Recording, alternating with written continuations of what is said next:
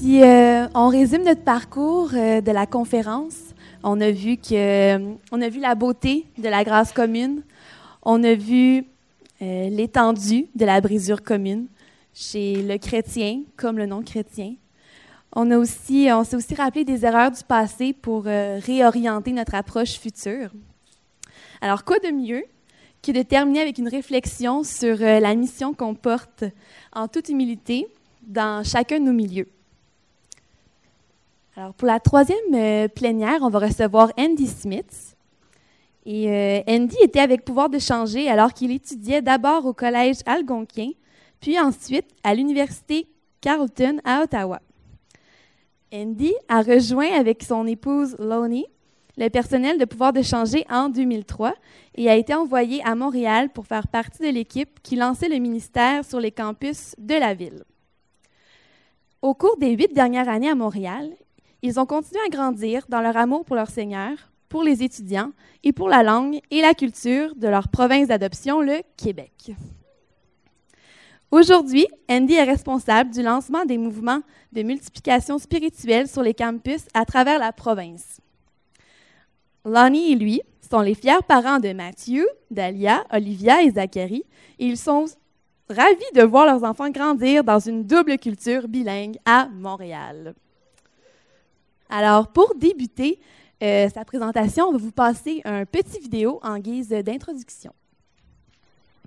Because it's a dangerous place to be when you're judging other people in a way that is not your position to do that.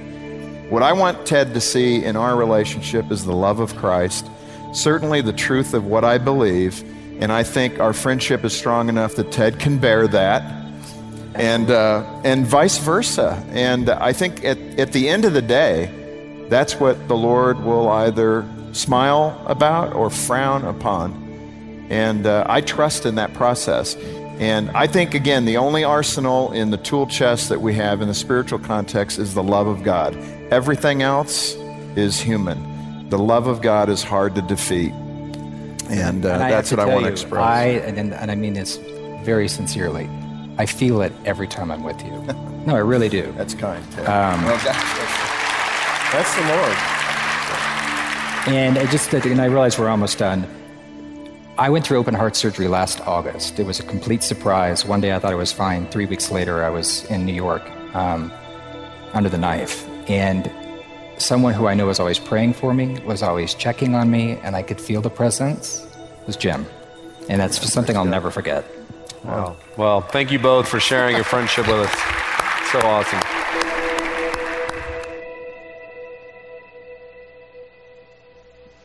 Alors, bonjour vous tous.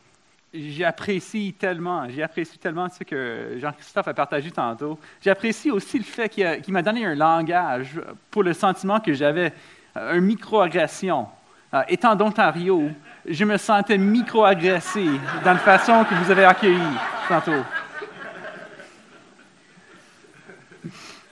Quand même, je suis content d'être ici. Il n'y a pas trop longtemps maintenant, quelqu'un m'a offert ce petit résumé du message de Jésus. Aimez Dieu, aimez ton prochain et ne soyez pas un pharisien. Ça sonne bizarre, n'est-ce pas? Mais c'est pas pire comme sommaire. Et quand tu lis les évangiles, c'est bien clair que Jésus avait de la misère avec les pharisiens. J'aimerais partager avec vous aujourd'hui une histoire qui résume bien au, moins deux des trois points de Jésus notamment, aimez votre prochain et ne soyez pas un pharisien. En fait, c'est une histoire qui est très bien connue, même hors de notre petite bulle chrétienne. Ce n'est pas toujours bien compris et l'histoire n'est pas connue au complet, mais, quand tu demandes à quelqu'un c'est quoi un bon samaritain, pas mal tout le monde comprend que c'est quelqu'un qui, fait une bonne action à, à un inconnu sans vouloir de quoi en retour. Notre but en lisant cette histoire, ensemble, c'est de pouvoir retrouver comment mettre les valeurs dont on a discuté aujourd'hui en pratique dans notre quotidien. On cherche à répondre à la question comment est-ce qu'une bonne compréhension de, l'Évangile et du dénominateur commun devrait nous influencer à, vivre la mission de Dieu? Alors, pour trouver la, réponse, je vous propose qu'on lit ensemble le parabole du bon samaritain qui se retrouve dans l'Évangile de Luc, Luc chapitre 10, commençant en verset 25. Une des choses que j'apprécie de Luc, c'est qu'il ajoute des petits détails utiles pour un public non juif, des détails qu'un public juif aurait bien compris. Par exemple, l'histoire commence avec les mots Un spécialiste de la loi se leva devant lui pour le mettre à l'épreuve. Après cette petite explication du but de la spécialiste de la loi, qui voulait mettre au défi, mettre à, l'épreuve Jésus, il continue avec la question que pose notre spécialiste de la loi. Maître, que dois-je faire pour hériter la vie éternelle? Jésus, Jésus, répond à son épreuve avec une autre question, avec une épreuve pour lui-même, qui est typique de Jésus en fait. Euh, qu'est-il écrit dans la loi? Comment lis-tu? Tu aimerais le Seigneur ton Dieu de tout ton cœur, de toute ton âme, de toute ta force, de toute ton intelligence et ton prochain comme toi-même. Jésus est d'accord. Tu as bien répondu. Fais cela et tu vivras.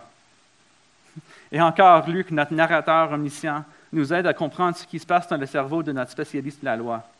Mais lui voulut se justifier et dit à Jésus, Et qui est mon prochain qui est mon prochain? Et voilà l'introduction à une des, des, histoires les plus connues de la Bible. Alors ça continue. Jésus reprit. Un homme descendait de Jérusalem à Jéricho. Il tomba aux mains des bandits qui le dépouillèrent, le rouèrent de coups et s'en allèrent en le laissant à demi-mort. Alors jusqu'à maintenant dans l'histoire, l'histoire suit un, plan normal selon l'auditoire. Il y a des petits détails qu'ils auraient ajoutés à ce que Jésus avait dit, des choses qu'ils auraient compris qu'on comprend pas, moins bien dans notre culture peut-être, euh, comme le suivant. Quand, Jésus dit que, l'homme descendait de Jérusalem, c'était parce que Jérusalem était sur une colline et que le chemin vers Jéricho descendait de Jérusalem. C'est semblable à la manière qu'on dit ici au Québec. On monte à Montréal ou on descend à Québec ou en Saguenay. Pourquoi est-ce qu'on monte à Montréal? Parce qu'on monte le fleuve. On est un peuple qui, a une civilisation qui, civilisation qui était établie sur, le fleuve Saint-Laurent, ce qui fait qu'on monte à Montréal et on descend à Québec. Pour eux, ils descendaient de Jérusalem. C'est certain qu'en entendant que l'homme était attaqué par des brigands, que la foule avait de la sympathie pour lui. Mais ils auraient aussi remarqué, c'est dangereux qu'il voyage seul, et c'est un route assez dangereux. C'est une histoire qu'on connaît bien, que quelqu'un s'est fait attaquer parce qu'il voyageait seul sur une route comme ça ils auraient aussi compris pourquoi le, monsieur se retrouvait nu après, après qu'il s'est fait attaquer. Car les vêtements coûtaient cher, et c'était typique que les brigands volaient les vêtements. L'histoire continue. Un prêtre qui, par hasard, descendait par le même chemin, vit cet homme et passa à distance. De même aussi, une lévite arrive à cet endroit, il le vit et passa à distance. Alors un prêtre arrive sur le scène, lui aussi en descendant, ce qui communiait qu'il quittait Jérusalem. Probablement, ça indique qu'il venait du temple, euh, qu'il est en train de quitter son boulot pour la journée. Il retourne chez lui. Il a, terminé ses travaux. Le fait que le prêtre aussi lui passe à distance n'était pas étonnant non plus. les pharisiens croyaient que même si leur ombre touchait à quelqu'un d'impur, ça leur rendrait impur aussi. Alors, si en marchant, son ombre touche sur, quelqu'un d'impur, lui, il serait rendu impur aussi. Alors, notre prêtre prend aucune chance. Il passe à distance. C'est peut-être une manière subtile dans l'histoire que Jésus est en train d'indiquer que notre prêtre, c'est un pharisien. Il lui donne l'instinct d'un pharisien. Alors, en attendant, alors on attendrait qu'un prêtre, quelqu'un qui était familier avec les lois de Dieu, et le cœur de Dieu envers son peuple serait compatissant, n'est-ce pas? On espère que, ceux qui connaissent le mieux les lois de Dieu seraient les, les plus compatissants, que leur conduite aurait une empreinte de l'amour de Dieu. En fait, le prêtre lui-même, il y avait les paroles de Dieu attachées à son vêtement. Il y avait des phylactères qui, faisaient que, que c'était comme, comme il y avait Jean 3,16 broché à sa tuque. N'importe où qu'il allait, il y avait la parole de Dieu avec lui pour lui faire souvenir de la réalité de Dieu et ses commandements. Mais ce n'est pas vrai qu'il comprenait le cœur de Dieu. Il passe à distance, ne voulant même pas que son ombre touche sur l'homme qui était en train de mourir. Le Lévite, lui, lui aussi passe à distance. Un Lévite était un peu moins important peut-être qu'un prêtre, mais c'était quand même quelqu'un qui travaillait dans le temple, euh, qui était membre du tribu de Lévi. C'était quelqu'un qui était censé encore connaître, comprendre les lois de Dieu. Mais il agit de la même manière que le prêtre, démontrant un désir plus ardent pour sa pureté rituelle que pour la vie humaine.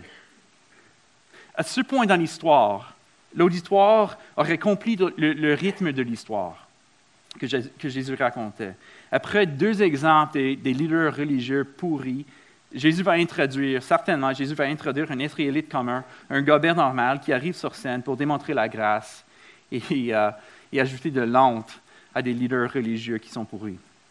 Ils avaient l'habitude d'entendre des histoires de ce genre qui critiquaient les, les, euh, les leaders religieux, et la formule de ces histoires était bien connue.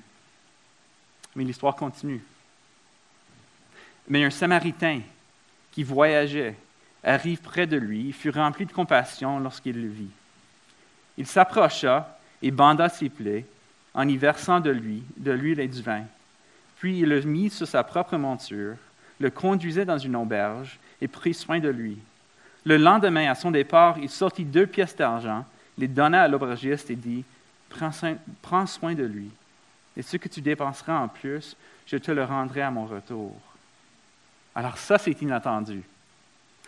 Au lieu de démontrer le désintérêt des chefs religieux par le contraste d'un gobé normal, un, Israélite commun, Jésus décide d'utiliser le personnage d'un Samaritain dans ce parabole, une personne, détestée. Les Samaritains étaient haïs par les Juifs. Ils étaient vus comme ceux qui ont abandonné leur foi en mariant avec leurs capteurs, les Assyriens. Depuis 400 ans, ils sont vus comme étant d'une race impure et d'une théologie aberrante. Les Samaritains étaient tellement mal vus que si l'homme moitié mort était conscient, il aurait chicané avec les Samaritains parce qu'il ne voulait pas être sauvé par quelqu'un qui était aussi détestable. Je ne sais pas s'il y a même quelqu'un de ce genre dans notre société. Ce serait, peut-être comme se retrouver dans le dessert et après que Jean MacArthur et le pape se passent à distance, que Osama bin Laden arrive sur scène et décide de te sauver. C'était aussi détestable, ce Samaritain. En fait, je pense que c'est ça qu'on est en train de discuter aujourd'hui, n'est-ce pas? Que des fois, c'est ceux qui sont hors du royaume de Dieu qui semblent mieux vivre les valeurs du royaume. Et que mieux d'être offusqués, qu'on devrait apprendre et de célébrer les façons qui sont en train de démontrer quelque chose de profondément humain de refléter ce, fait qu'ils sont créés dans l'image de Dieu à travers leurs actions. C'est facile à dire, mais difficile à vivre, n'est-ce pas? L'histoire continue.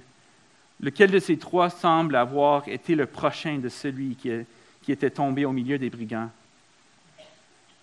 C'est celui qui a agi avec bonté envers lui. Et répondit le professeur de la loi. Jésus lui dit, Va agir de la même manière, toi aussi. Alors l'histoire finit avec Jésus qui plonge le couteau encore plus profond en demandant lequel des trois semble avoir été le prochain de celui? Le spécialiste de la loi n'avait même pas le goût de, dire le mot samaritain en réponse et répond tout simplement en disant celui qui agit avec bonté. Jésus finit l'histoire avec une instruction de suivre l'exemple de ce samaritain détestable. Un conseil qui n'était sûrement pas bien reçu. Alors, c'est quoi le problème avec cette histoire? C'est quoi l'obstacle qu'on voit? Comment est-ce que quelqu'un peut vivre avec les commandements de Dieu tapés à son front et passer à côté d'un homme en train de mourir? Comment est-ce qu'on peut se promener avec des t-shirts avec des versets bibliques écrits là-dessus, en dessus, en passant à côté de l'injustice qui se retrouve dans nos rues, dans nos quartiers, dans nos écoles et dans notre ville? J'aimerais vous proposer trois barrières qu'on érige qui nous empêchent de vivre la mission de Dieu. En premier, on érige une barrière en surestimant notre bonté. Deuxièmement, on érige une barrière en surestimant leur méchanceté. Et troisièmement, on érige une barrière en sous-estimant l'incarnation. Si on regarde cela de façon simple, c'est facile de dire que c'est un, manque d'amour qui est la barrière principale dans l'histoire. C'est un spécialiste de la loi qui est en train de, de, dessiner le cadre autour du mot prochain le plus petit possible afin qu'il puisse facilement accomplir la tâche. Jésus, c'est qui mon prochain? Il, veut dessiner le cadre autour de ce mot tellement petit afin que ce soit quelque chose facilement faisable pour lui. Il veut exclure ceux qui sont les moins aimables. Il veut exclure ses ennemis. Alors c'est clair que c'est un manque d'amour. Mais pourquoi est-ce qu'il manque de l'amour? Ce n'est pas juste l'amour qui est manquant, mais la compassion, plus simplement. Les deux religieux dans l'histoire marchent autour d'un homme en train de mourir, content de lui laisser mourir en douleur et toute seule. Alors, qu'est-ce qui se passe dans le cœur de quelqu'un qu'il néglige de démontrer la moindre compassion ou la moindre décence humaine? Quel genre de logique tordue entre dans leur esprit qu'il justifie laisser quelqu'un souffrir et mourir seul, en douleur, sur le bord d'un chemin? Bien sûr, il y a beaucoup qui a été écrit sur la question de, la question de la pureté rituelle de ces leaders spirituels.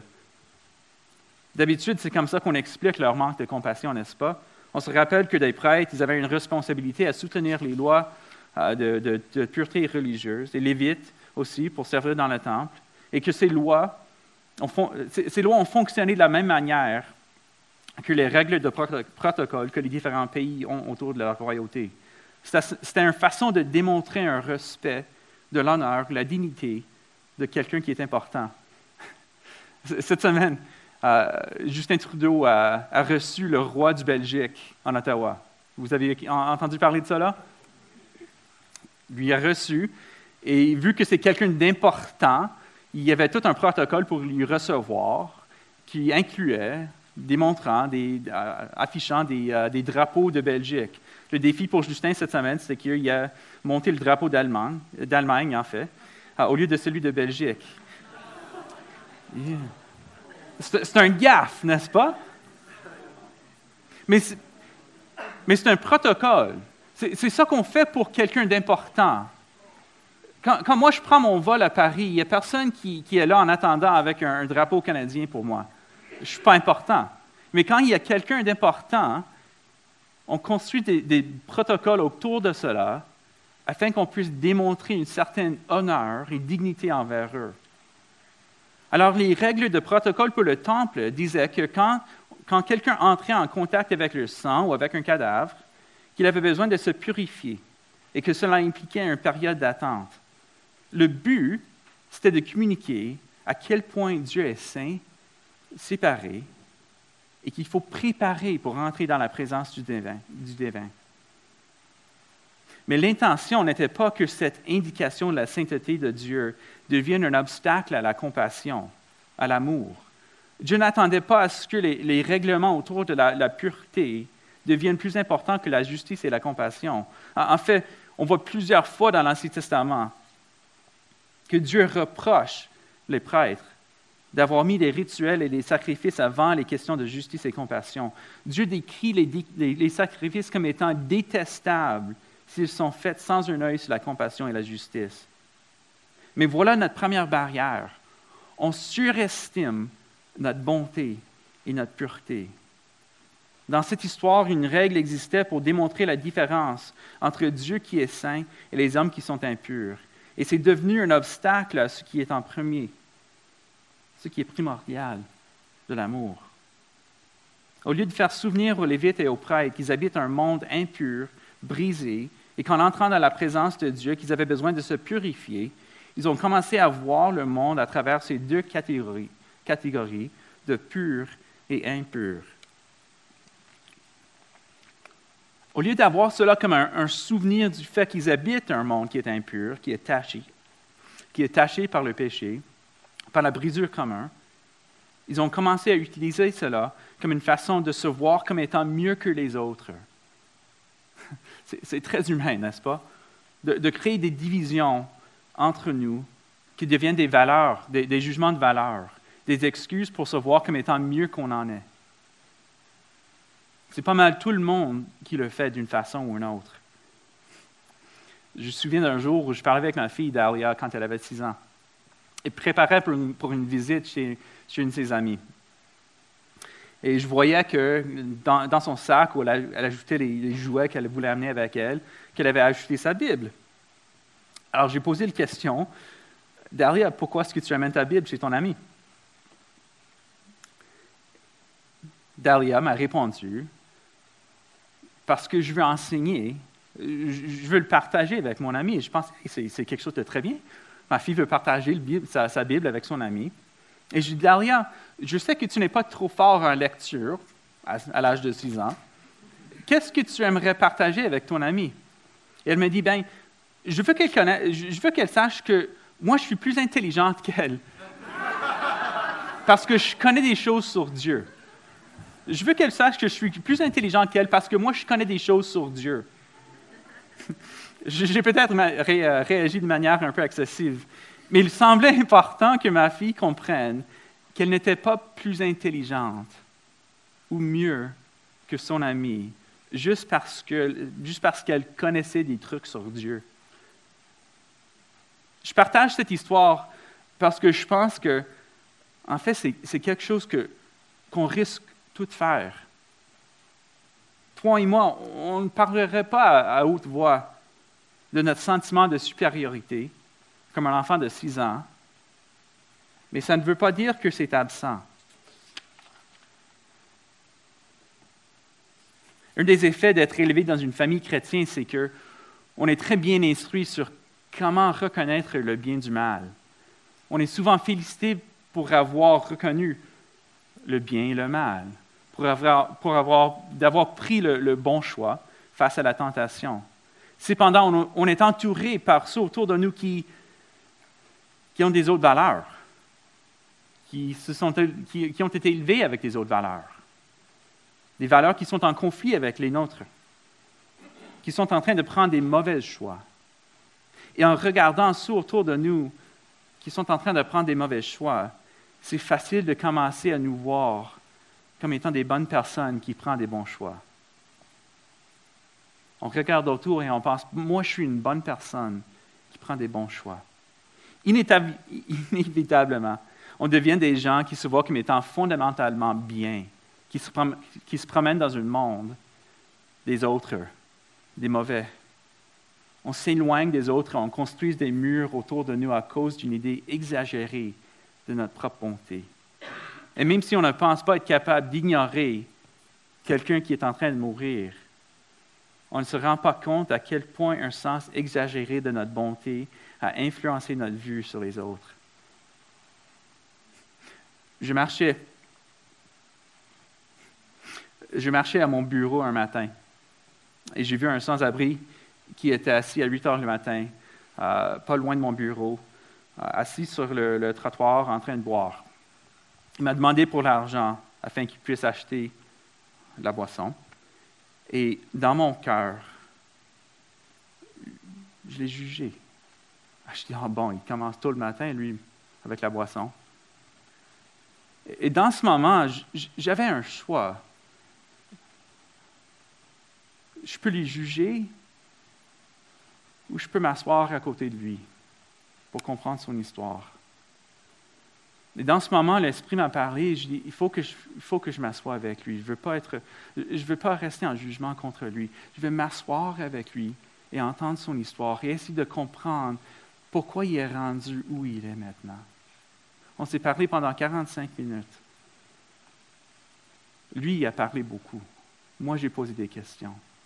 Et je me suis rendu compte que moi, je suis élevé de, façon complètement différente. Mon histoire est complètement différente de son histoire. Et moi, je ne peux pas juger les choix qu'il est en train de faire, même si je les vois comme étant destructeurs. Ce n'est pas qu'il a pris des bons choix, mais que ses choix reflètent son histoire à un certain point. Et si je veux éviter tout simplement de, de sauter en jugement contre quelqu'un, il faut que j'entre dans leur réalité pour comprendre qu'est-ce qu'ils sont en train de vivre. Je vois ça dans la façon que je raconte mon histoire aussi.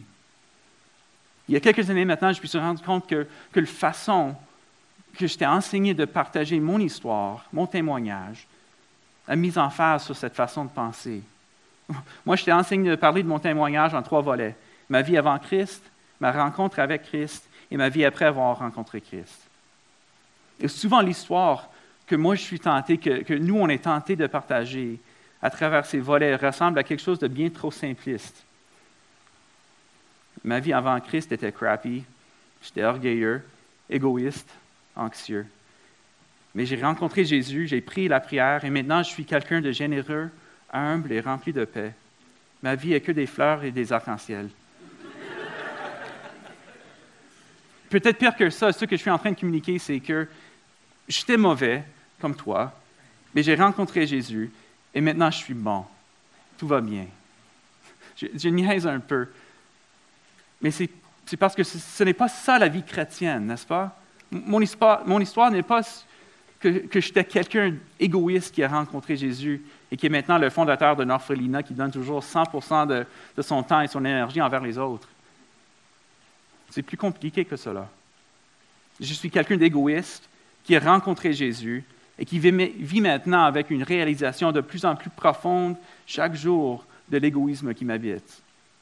Quelqu'un qui a besoin d'amener cet égoïsme à Jésus chaque jour pour trouver le pardon et pour être transformé. Et oui, j'ai de la paix dans ma vie, mais cette paix se retrouve dans le fait que Jésus m'aime malgré ma lutte continuelle avec l'égoïsme et qu'il est en train de me transformer de l'intérieur. Mais si je me trompe dans cette histoire fondamentale de ma vie, je peux me convaincre que le monde est tout simplement divisé entre les gens qui sont bons et les gens qui sont mauvais. Et c'est ça la deuxième barrière. On surestime notre bonté, mais on surestime aussi leur méchanceté. La façon simpliste qu'on apprend à voir le monde nous encourage d'exagérer notre bonté, mais aussi d'exagérer leur méchanceté. De voir le monde, de voir les autres gens comme étant complètement pourris. On regarde autour à des gens qui de plus en plus ont des croyances différentes, des valeurs qui sont différentes, des symboles qui sont différents, et on commence à les voir comme étant des, euh, des causes perdues, des cas désespérés, bien trop mauvais pour être achetés bien trop perdu pour être trouvé, bien trop différent de nous, de nos croyances et de nos valeurs. Je vous dis cela pas parce que j'aimerais vous convaincre que le monde n'est pas perdu ou qu'il n'y a pas de trouble dans le monde, mais pour vous avertir. Le moins qu'on se reconnaisse dans les gens autour de nous, le plus qu'on a tendance à passer à côté d'eux, de les ignorer dans leur souffrance, le moins qu'on est capable de reconnaître l'image de Dieu en eux, le moins qu'on est capable de vivre en vraie relation avec eux. Le plus qu'on est convaincu de leur méchanceté, le moins qu'on va aller chercher à établir des relations avec eux. Le moins qu'on reconnaisse un terrain en commun, le plus qu'on va avoir tendance de vivre dans nos forteresses évangéliques, détachés des gens autour de nous. Le plus qu'on est convaincu que les gens sont tout simplement mauvais, le plus qu'on va avoir tendance à attribuer leurs circonstances difficiles à leurs choix de vie qui sont contre Dieu. Nous allons devenir incapables de compatir à eux, car ils devraient tout simplement prendre des meilleurs choix, parce que c'est ça qu'on a fait, n'est-ce pas? L'exemple extrême de cela, c'est les fois dans l'histoire où un groupe de personnes dans une société a tourné contre un autre groupe dans une société. On appelle ça un génocide quand un groupe décide de tuer l'autre groupe dans une société. Mais le début d'un génocide, c'est toujours la déshumanisation de l'autre groupe. Le début d'un génocide, c'est toujours la déshumanisation de l'autre groupe. On connaît bien l'exemple de Hitler et les nazis qui ont tué au moins 6 millions de juifs pendant l'Holocauste. Comment est-ce qu'ils ont pu faire cela? Comment est-ce qu'ils ont convaincu un gentil Allemand de tuer son voisin? Ils ont commencé en déclarant que les Juifs étaient inhumains, qu'ils étaient inférieurs. C'était ça le début de l'Holocauste, convaincre l'Allemand qu'un Juif n'était pas humain. Pendant le génocide en Rwanda, un million de Tutsis ont été tués en 100 jours par des Hutus. Ils ont commencé en déclarant que les Tutsis étaient inhumaines. Ils les appelaient des coquerelles. Le début d'un génocide, c'est toujours la déshumanisation d'un autre groupe. C'est en rendant quelqu'un moins qu'on est capable de les tuer, de faire d'esclaves d'eux ou de leur laisser mourir sur le côté d'un chemin, comme on fait notre prêtre et notre lévite. Mais de l'autre bord, quand on reconnaît l'humanité de quelqu'un d'autre, ça devrait nous diriger vers la compassion. C.S. Lewis décrit l'amitié comme ceci. L'amitié naît au moment où une personne dit à un autre, Quoi, toi aussi, je pensais que j'étais le seul.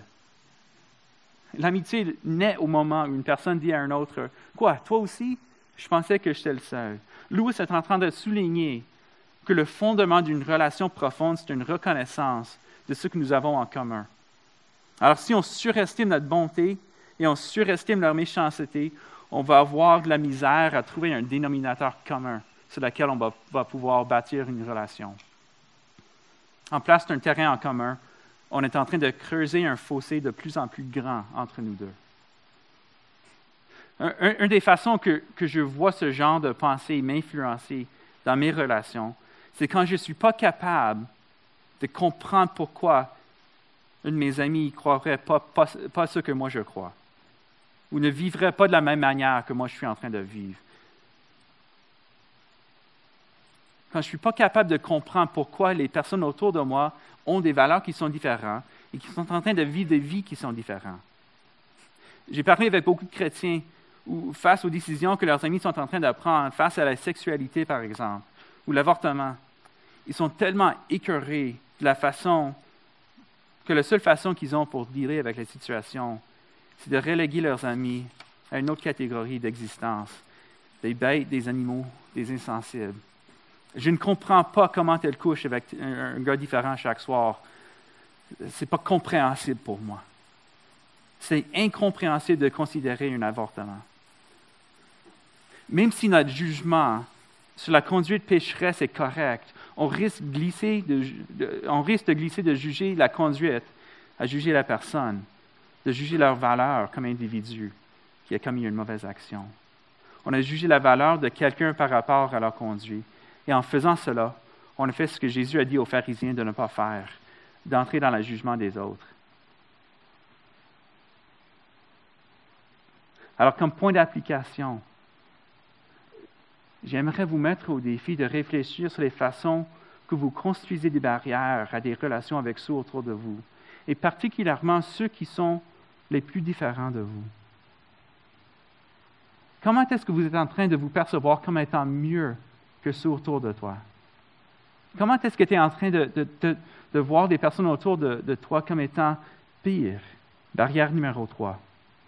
On ne tient pas compte de l'incarnation. Alors on érige des barrières en surestimant notre bonté, en surestimant leur méchanceté. Mais finalement, on, érige des barrières aussi en oubliant l'importance de l'incarnation. Une des leçons que cette histoire nous enseigne, c'est que c'est possible de vivre avec une foi qui est complètement théorique, de vivre une vie religieuse, même de devenir un leader, sans que sa foi se manifeste dans des gestes réels sans, trop juger notre ami le, prêtre et le lévite dans l'histoire, ils sont des exemples des personnes qui ont une foi philosophique, qui a peu d'influence sur leurs actions envers les autres. En fait, c'est un exemple d'un foi qui est désincarné, un foi sans corps, un foi qui existe seulement dans leur cerveau. Le Samaritain, par contre, même s'il avait une théologie gâchée, il manifeste de l'amour dans des gestes concrets et pratiques. Mais, le point de l'histoire, ce n'est pas qu'on a besoin d'imiter le bon samaritain.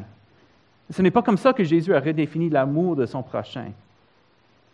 Mais c'est en comprenant que celui qui raconte l'histoire est le meilleur exemple de l'amour envers son prochain qu'on commence à comprendre comment Jésus a redéfini l'amour de son prochain. En fait, c'est ça que Jésus a dit lui-même, n'est-ce pas? En Luc chapitre 6, verset 27, il dit, Mais je vous dis, à vous qui m'écoutiez, à m'écouter, aimez vos ennemis, Faites du bien à ceux qui vous détestent. Bénissez ceux qui vous maudissent. Priez pour ceux qui vous maltraitent. Si quelqu'un te frappe sur un joue, présente-lui l'autre aussi. Si le Samaritain est applaudi pour arrêter et aider quand il tombe sur un gars magané sur son chemin, Jésus vaut mieux, car il est allé chercher après ses ennemis pour les sauver. Jésus a quitté le confort, le lieu saint et pur, afin d'aller vers nous dans notre désordre, afin de nous laver, de nous rendre purs, de nous guérir, de nous sauver. C'est Jésus qui nous fait réfléchir sur le fait que c'est nous le cas désespéré. C'est moi le cas désespéré. On fait trop de notre bonté, mais c'est parce qu'on oublie que Jésus nous avait cherché même quand on n'avait aucun, bonté. On fait trop de leur méchanceté, mais c'est parce qu'on oublie que c'est Jésus qui nous pardonne chaque fois pour nos mauvais gestes qui continuent jusqu'à aujourd'hui. Et c'est en réfléchissant sur Jésus comme l'ultime bon samaritain qu'on commence à trouver des ressources, la motivation pour aller vers ceux, qui sont perdus, vers ceux qui sont différents, même vers ceux qui se présentent comme nos ennemis. Ce n'est pas par hasard que Jésus s'est pris cher pour accomplir sa mission. Sa mission était profondément connectée à son corps, à des gestes réels. Il choisit d'entrer dans notre réalité afin de nous démontrer comment vivre. Dieu, n'a pas envoyé un aigle avec une bannière pour, proclamer la nouvelle du, royaume de Dieu. Mais Jésus arrive comme bébé dans un corps. Il vit le vie qu'on est, censé vivre. Le lettre aux Hébreux nous dit, en effet, nous n'avons pas un grand prêtre incapable de compatir à nos faiblesses. Au contraire, il a été tenté en tout point comme nous, mais sans commettre de péché. Jésus est venu encore. Il est venu et il touche à l'impur afin de le guérir. Ce que j'apprécie en lisant les évangiles, c'est que Jésus n'arrive pas sur scène comme Oprah, qui est en train de lancer des cadeaux à tout le monde. Toi, tu es guéri, et toi, tu es guéri, et toi, tu peux marcher maintenant, et toi, tu peux voir. Mais qu'est-ce que Jésus fait? Il arrive en touchant à l'aveugle. Il arrive en touchant au, lépreux. Prononce la guérison avec un touche tangible. Il amène un message de réconciliation, mais c'est vêtu par sa présence. Il est mort dans la chair afin qu'on puisse vivre. Dans notre amour pour nos prochains, est-ce qu'on devrait en faire moins que Jésus? Quand Jésus annonce la bonne nouvelle en vivant, en touchant, en se présentant, est-ce qu'on a le droit de juste faire de la publicité pour Jésus? Deux points de réflexion sur l'importance de l'incarnation pour la mission. En premier, l'incarnation nous fait souvenir que Jésus a amené un amour qui est concret et réel. L'Évangile, c'est un message d'amour en chair et en os. L'incarnation implique qu'on ne peut pas réduire l'Évangile à que des mots, comme un prêtre qui porte la parole de Dieu brochée à sa tuque sans le vivre quand il tombe sur quelqu'un en besoin. On n'aime pas juste en disant qu'on aime, mais en vivant cet amour. Après 18 ans de mariage, ma femme Lonnie est capable de savoir maintenant si je lui aime réellement si je l'ai dit depuis, chaque jour depuis 18 ans que je l'aime, mais, mes actions ne reflètent pas un amour, on ne va pas passer à notre 19e anniversaire. L'amour, c'est ressenti. On est aimant en vivant cet amour, pas seulement en le disant ou en le discutant ou en le proclamant. Le message de l'Évangile comprend le messager qui l'incarne dans les célèbres paroles de, Marshall McLuhan, le philosophe canadien, The medium is the message, c'est-à-dire le médium ou le moyen, c'est le message. Le message de l'Évangile est conduit par le moyen d'un messager. Et ce messager est censé être l'incarnation de ce message d'amour. On parle d'amour, on vit l'amour. Ce qui était frappant à Jésus, c'est la façon qu'il incarnait son message, la puissance de sa parole, venait du Saint-Esprit, bien sûr, mais ça venait aussi du fait qu'il vivait ce qu'il prêchait. Et pour toi, est-ce que tu vis la bonne nouvelle dans tes relations à l'école et au travail? Est-ce que tu incarnes l'Évangile là où tu es? Est-ce que tes collègues, tes voisins, expérimentent l'amour de Dieu à travers toi? Est-ce qu'ils te diraient même que tu soucies d'eux? Si un de tes amis non-croyants avait un problème, ce serait qui la première personne qu'ils appelleraient? Est-ce que ce serait toi? Est-ce que tu serais la deuxième personne au moins? Est-ce qu'ils te voient comme étant quelqu'un qui, qui leur ont à cœur? L'amour n'est pas juste un concept philosophique, mais ça s'exprime de manière concrète dans nos relations. Est-ce que c'est vrai de toi? Deuxièmement, l'amour s'exprime en proximité. L'incarnation de Jésus devrait nous enseigner qu'on n'a pas le droit de vivre à distance du monde, en pitchant l'Évangile comme une bombe de notre bunker, de notre forteresse. Ça veut dire qu'on risque vivre en proximité avec les non-croyants, qu'on cherche, qu'on cherche à établir des relations proches avec ceux qui sont différents, qui sont brisés et qui sont en besoin. En sachant que nous, on est différents, qu'on est brisés et qu'on est en besoin. La proximité est importante parce que c'est en relation avec les autres qu'on est capable d'expérimenter l'empathie. Sais-tu que tu as un, parti dans ton cerveau, euh, ça s'appelle l'insula. Et l'insula, ça fait que quand tu es avec quelqu'un d'autre, tu peux ressentir leur émotion en toi dans ce qu'ils expérimentent. C'est pourquoi, par exemple, quand tu, parles avec quelqu'un et quelqu'un te raconte une histoire sur quelque chose de, dégueulasse qu'ils ont mangé, que, tu as ce sentiment de vouloir faire Ah, wesh! Tu, ressens leur émotion dans l'histoire. Et c'est un parti de ton cerveau qui fait cela pour toi. Ça t'aide à localiser, localiser l'émotion forte dans ton corps. Ça te fait sentir quelque chose. C'est aussi pourquoi, quand quelqu'un pleure en parlant de leur douleur, que toi, tu as l'envie de pleurer aussi. Cette partie de ton cerveau aussi t'aide, ça t'aide à expérimenter la souffrance de quelqu'un d'autre. Ça nous aide avec l'empathie envers les autres, car, ça nous fait sentir leur souffrance. Je vous dis cela parce que ça vaut la peine de savoir que Dieu t'a créé avec un cerveau qui te donne de super puissance de ressentir les émotions des autres personnes. C'est incroyable. C'est une super puissance. Le fait que toi, étant ici, peux parler avec quelqu'un qui, est à côté de toi et tu vas ressentir les émotions fortes qu'eux, ils sont en train d'exprimer. Dieu nous donne la capacité d'entrer dans la souffrance des autres afin qu'on puisse faire ce que Paul dit en Romains 12, réjouir avec ceux qui réjouissent, pleurer avec ceux qui pleurent. Mais le défi, c'est que ça prend la proximité pour fonctionner. C'est difficile d'avoir de l'empathie de loin quand on entend parler de, quelque chose.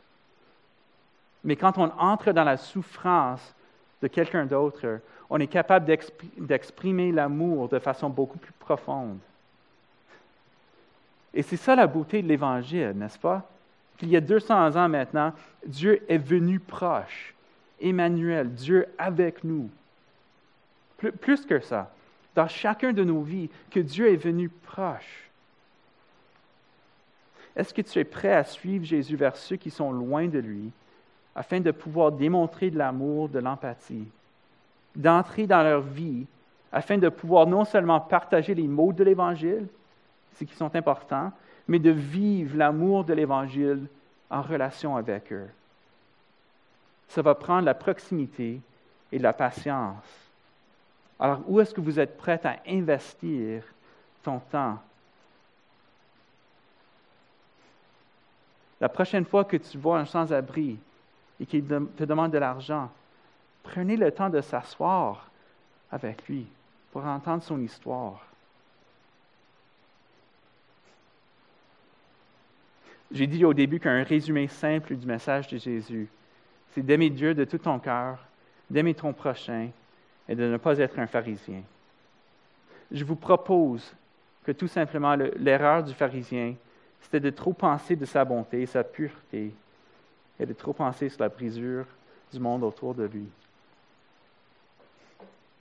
Mais au lieu de vous donner un exemple d'un Samaritain à imiter, j'aimerais terminer en vous invitant de marcher dans les traces de notre Sauveur Jésus. Jésus qui a pris chair, Jésus qui avait un corps, Jésus qui touchait. Je vous invite à vous, émerveiller de celui qui a quitté la perfection des lieux célestes afin de venir toucher les yeux des aveugles, les plaies des lépreux, pour sentir les, cruels, les, cruels, les cruels clous d'un croix romain. Je vous invite à réfléchir sur celui qui a communiqué son amour dans son corps, qu'on puisse être des hommes et des femmes qui vivent l'Évangile, qui a du corps, dans une culture qui est pleine de bonnes idées, de philosophie intelligente, mais qui a désespérément besoin d'une meilleure expérience de l'amour de Dieu. Amen.